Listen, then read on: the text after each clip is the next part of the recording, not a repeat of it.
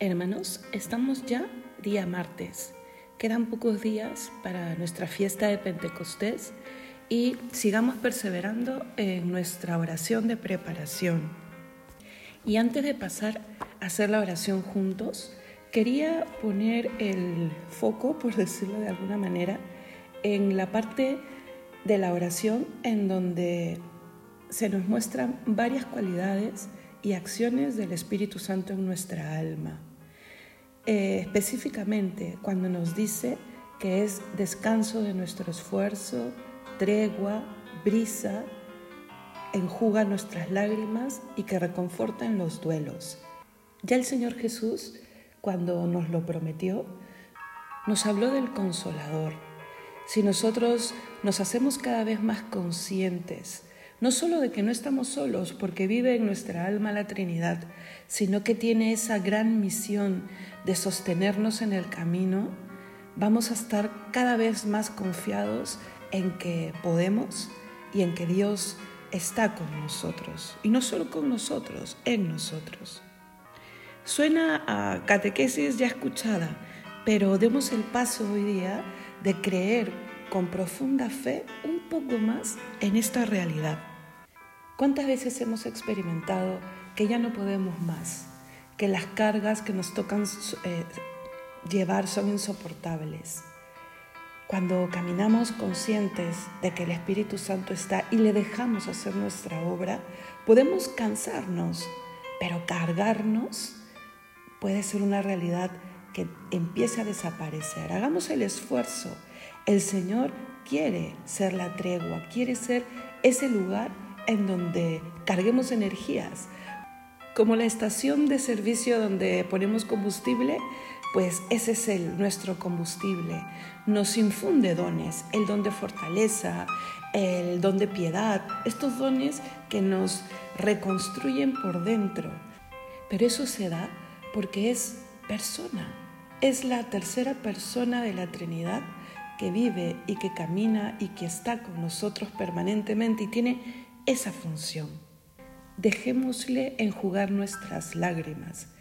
No es justo que un cristiano experimente la soledad cuando es el mismo Dios el que mora en el templo de nuestra alma.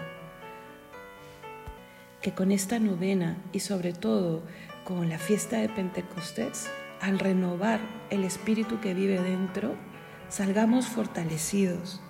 Que como Pedro le digamos al Señor, aumenta nuestra fe para que sepa que ahí estás, consolando y mostrando incluso que todo ocurre para bien de los que amamos al Señor.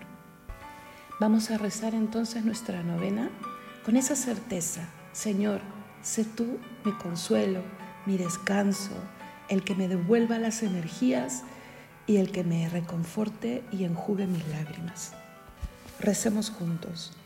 Ven, Espíritu Divino, manda tu luz desde el cielo, Padre amoroso del pobre, don en tus dones espléndido, luz que penetras las almas, fuente de mayor consuelo.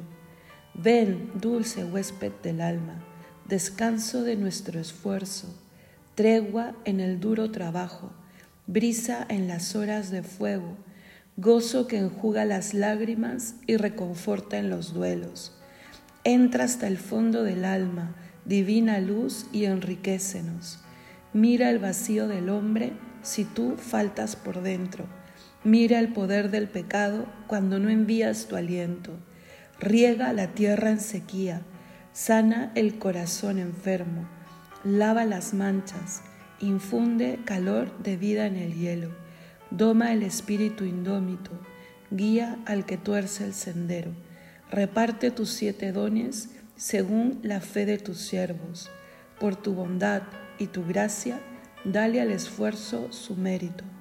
Busca al que busca salvarse y danos tu gozo eterno. Amén.